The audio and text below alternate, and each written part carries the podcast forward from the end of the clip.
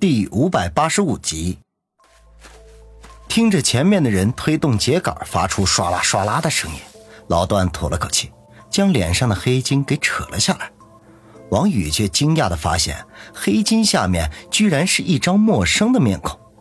他本能的退后两步，手臂一抖，早就将小刀割腕的绳子抖落到了地上，然后将那把小刀给亮了出来，做好了战斗准备。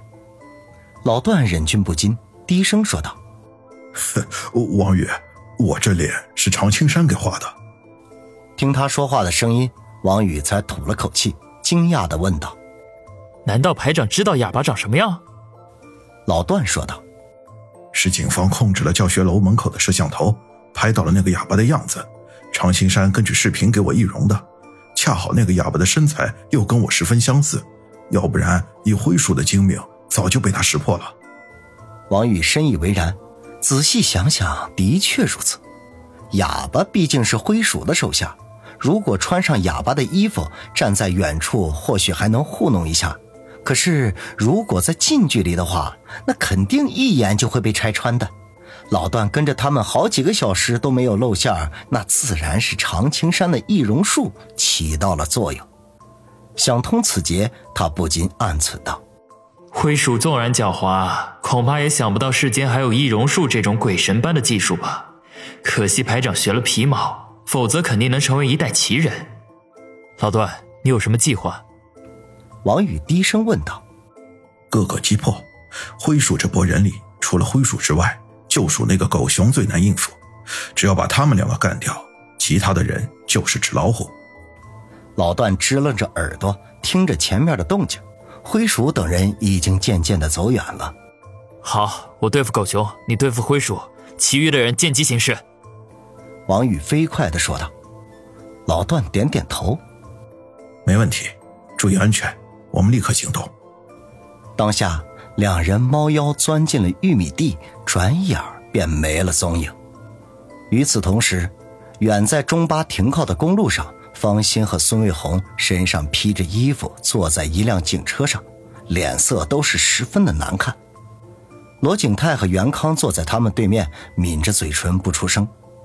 四人沉默了半天，车门忽然被拉开，叶小楠钻了上来，看了一眼方心和孙卫红，然后坐在他们身边，沉声的说道：“罗局、袁局，连队长和灰鼠带着人钻进了玉米地，问你们要不要跟进。”罗景泰和袁康对望了一眼，后者皱眉说道：“小莲什么情况？这还用说吗？不跟进去，难道等着灰鼠带人跑了？”袁局，情况是这样的，连队长说他沿途看到了一些记号，拼凑起来是一段留言，意思是让我们警方静候佳音，他们会搞定灰鼠等人。留言的是王宇。叶小楠犹豫了一下，还是说道。方心和孙卫红听到王宇的名字，精神顿时为之一振。后者忙不迭地说：“老段是特种兵出身，王宇本身就很厉害，他们肯定是对灰鼠有办法了。罗局、袁局，要不然就按他们说的做吧。”胡闹！他们逞什么个人英雄，把我们警察当废物了是不是？袁康听了有些恼怒地说道。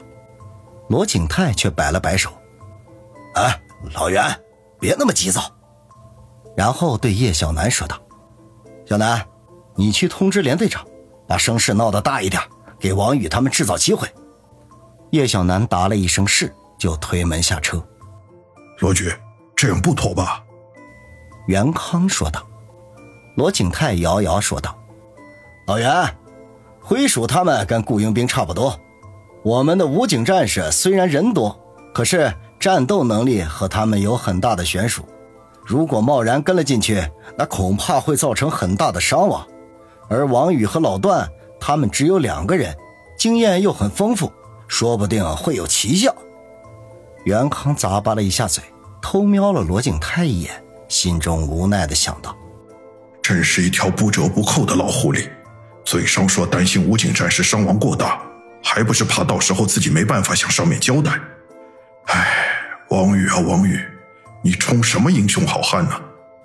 王宇猫着腰在玉米地里慢慢的前行，此刻夜色深沉，没有月光，周围漆黑一片，根本无法分辨出方向来，只能通过声音来分辨位置。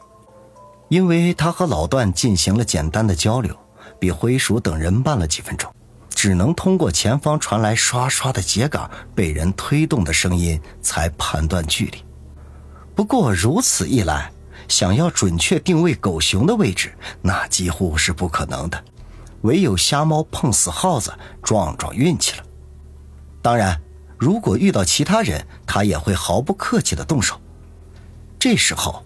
玉米地的外面忽然传来警犬的叫声，还有几十道手电筒的光柱晃来晃去。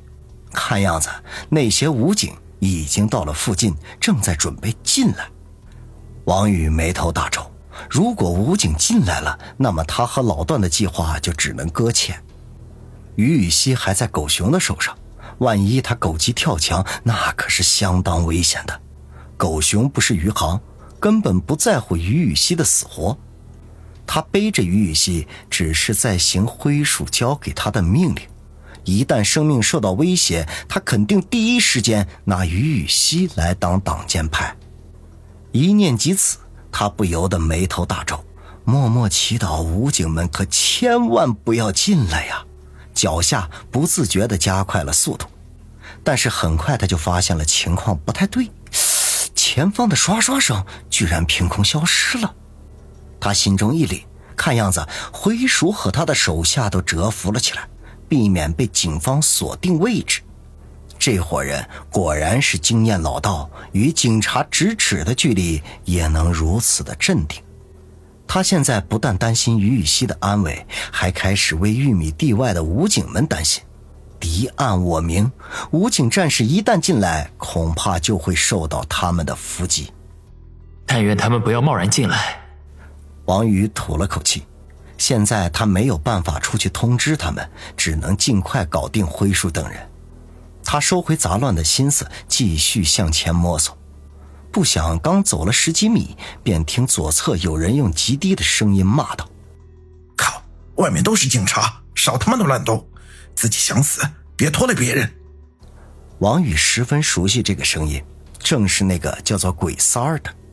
他心中一喜，暗道。算你倒霉，别怪我。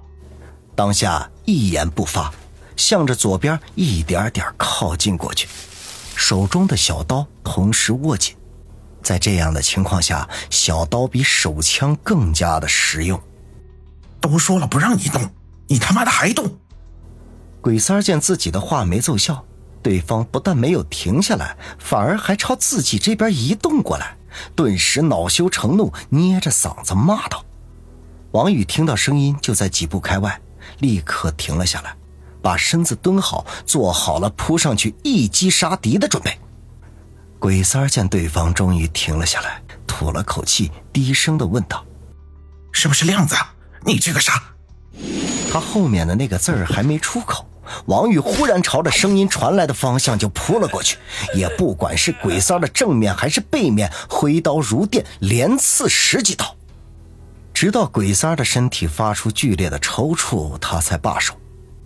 隐约中，只见鬼三儿的身体不断的颤抖，喉咙里发出了呵呵的声音。他担心鬼三儿垂死之际叫出声音来，上前捂住了他的嘴巴，用小刀在其脖子上又补了一刀。这一次，鬼三儿连抖都不抖了。王宇吐了口气，开始在他身上摸索战利品。手枪、手雷、弹夹和冲锋枪，还有一把军用匕首，以及一些零用钱和三个套套。枪支弹药对他用处不大，但是他仍然将一支手枪别在了腰间，以防不备之需。那把匕首他则是必须拿的，刚才击杀鬼三儿的那把小刀已经报废了。至于零用钱和套套，他又放回了鬼三儿的衣兜里，算是给他留点遗产。说不定到下边也能用得上。